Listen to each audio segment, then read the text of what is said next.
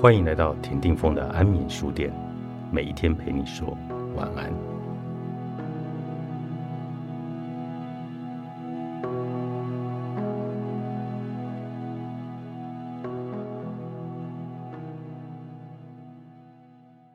停止浪费，把时间分给重要的人和事。一天有二十四小时，一年有三百六十五天，时间对每个人来说都是公平的。我们拥有同样的时间，只是有人把二十四小时过出了双倍的价值，既有过去可以追忆，又有未来可以期许，但有人却过得浑浑噩噩，白白浪费了光阴，直到最后才感叹时间都去哪了，对人生交出了一张不及格的成绩单。你把时间花在什么地方，决定你会成为什么样的人。如果把时间分给重要的人和事，你就会成为一个更好的自己。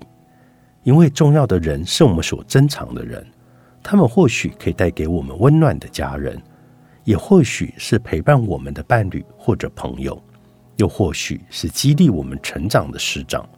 而重要的是，则是能使我们获得成长或者提升的事情。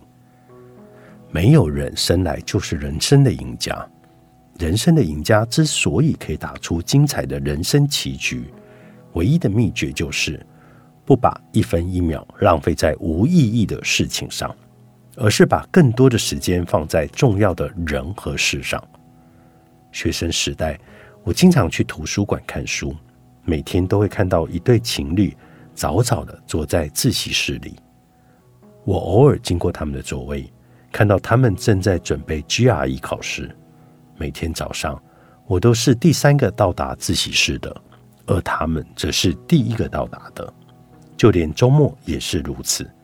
也就是说，当大部分人还在美梦中流连忘返的时候，他们已经在背英文单字备考了。正所谓一日之计在于晨。研究表明，一个人一天之中最有效率的时间便是早晨。对这对情侣来说，最重要的事情就是备考 GRE，在早晨背背单字、记记文法，无疑能够发挥事半功倍的效果。要知道，在大学相对自由的环境里，很多人都在忙着享受高考前而未能享受过的自由，谈恋爱、追剧、打游戏。只有少数人早早就明白了大学的意义，他们先于同龄人确定了自己最重要的事情是什么。并且把每天最好的时间分配给他，而那些还享受着象牙塔欢乐时光的同龄人们，则迷失在玩乐的世界里。人生从这里开始有了差距。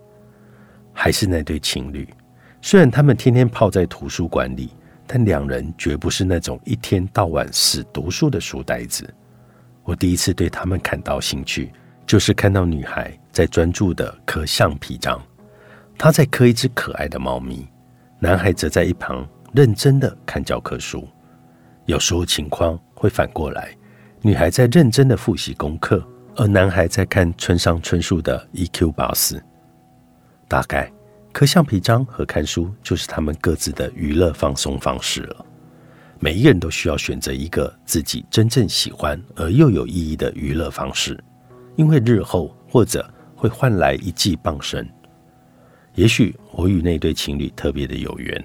后来我又在某一个创意市集遇到他们，女孩在摆摊，在卖自己亲手刻的橡皮章；男孩也没有闲着，他在旁边卖看过的书，每一本书上都贴着便条纸，上面写着他的推荐心得，看得出来他曾认真读过那些书。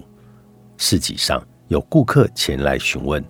他们就热心的推荐解答，没有人光顾的时候，两个则说说笑笑，看起来他们把摆摊当成是一种放松娱乐的方式。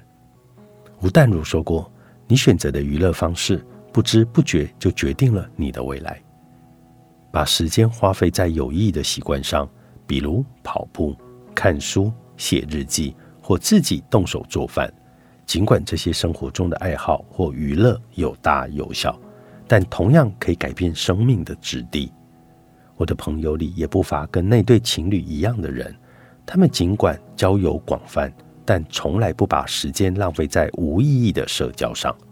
他们明白，对自己来说，哪些朋友才是志同道合的，才是值得结交的、值得信任的。